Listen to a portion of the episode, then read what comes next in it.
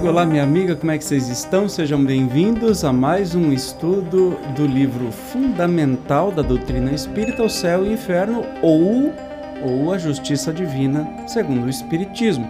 Nós estamos, eu considero a parte mais interessante desse livro, das mais interessantes, porque é, nos traz, a segunda parte, o relato dos espíritos de toda a escala espírita, ou seja, desde os mais felizes até os mais infelizes. A gente percebe que as histórias e os discursos e as experiências da desencarnação são muito, muito distintas, muito diferentes. Hoje, como nós estamos no capítulo 4, vamos começar a entender, a gente vê um resumão sobre o que, que acontece com os espíritos sofredores no episódio anterior e hoje nós vamos é, ver, ouvir o relato do espírito novelo.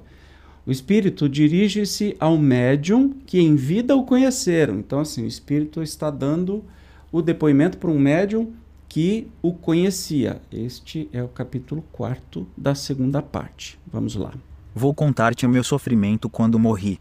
Meu espírito, preso ao corpo por elos materiais, teve grande dificuldade em desembaraçar-se o que já foi, por si, uma rude angústia. A vida que eu deixava aos 21 anos era ainda tão vigorosa que eu não podia crer na sua perda. Por isso procurava o corpo. Estava admirado, apavorado por me ver perdido num turbilhão de sombras. Por fim, a consciência do meu estado e a revelação das faltas cometidas em todas as minhas encarnações feriam-me subitamente, enquanto uma luz implacável me iluminava os mais secretos amagos da alma, que se sentia desnudada e logo possuída de vergonha acabrunhante. Procurava fugir a essa influência interessando-me pelos objetos que me cercavam, novos, mas que, no entanto, já conhecia. Os espíritos luminosos, flutuando no éter, davam-me a ideia de uma aventura que eu não podia aspirar. Formas sombrias e desoladas, mergulhadas umas em tedioso desespero, furiosas ou irônicas outras, deslizavam em torno de mim ou por sobre a terra que me chumbava. Eu via agitar em seus humanos cuja ignorância invejava toda uma ordem de sensações desconhecidas, ou antes reencontradas, invadiram-me simultaneamente, como que arrastado por força irresistível, procurando fugir à dor encarniçada, franqueava as distâncias, os elementos, os obstáculos materiais, sem que as belezas naturais nem os esplendores celestes pudessem acalmar um instante a dor acerba da consciência, nem pavor causado pela revelação da eternidade. Pode um mortal prejulgar as torturas materiais pelos arrepios da carne, mas as vossas frágeis dores, amenizadas pela esperança, atenuadas por distrações ou mortas pelo esquecimento, não vos darão nunca a ideia das angústias de uma alma que sofre sem tréguas, sem esperança, sem arrependimento. Decorrido um tempo cuja duração não posso precisar, invejando os eleitos cujos esplendores entrevia, detestando os maus espíritos que me perseguiam com remoques, desprezando os humanos cujas torpezas eu via, passei de profundo abatimento a uma revolta insensata. Olha que interessante, esse espírito tinha desencarnou com 21 anos de idade e automaticamente ele já sabia tudo que ele tinha feito de errado nessa vida e nas vidas anteriores. Aí ele vai para um lugar que ele não gosta e ele vê os espíritos mais elevados, alguns deles, né? E é atormentado por espíritos sofredores, iguais a ele. E todas essas sensações que ele diz que sentia. E muito interessante que ele passou de um profundo abatimento a uma revolta insensata.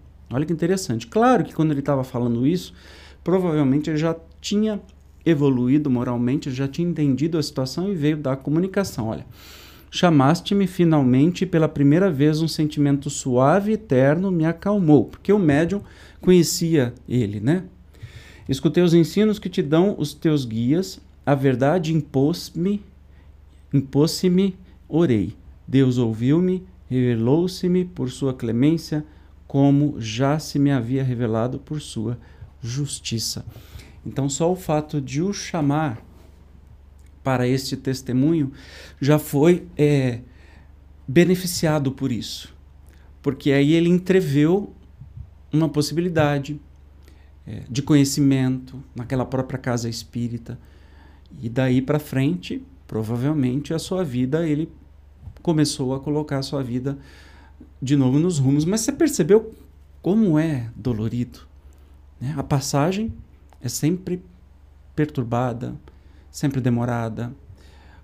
a ligação com o corpo, os laços, especialmente esse menino que morreu com 21 anos de idade, estava né, com a, a energia plena da vida física, então demorou muito mais ainda para se desprender por causa disso.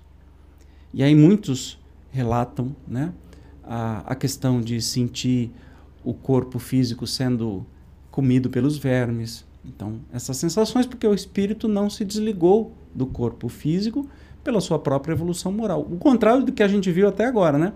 De todos os graus que a gente viu até agora. Mas enfim, tem mais relatos tristes como esse, mas é sempre bom a gente entender as coisas, né? Porque depois não vai falar assim, ah, eu não sabia, então, sabia sim.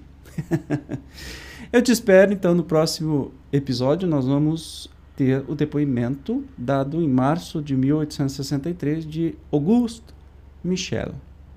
Eu te espero, como sempre. Até lá. Tchau.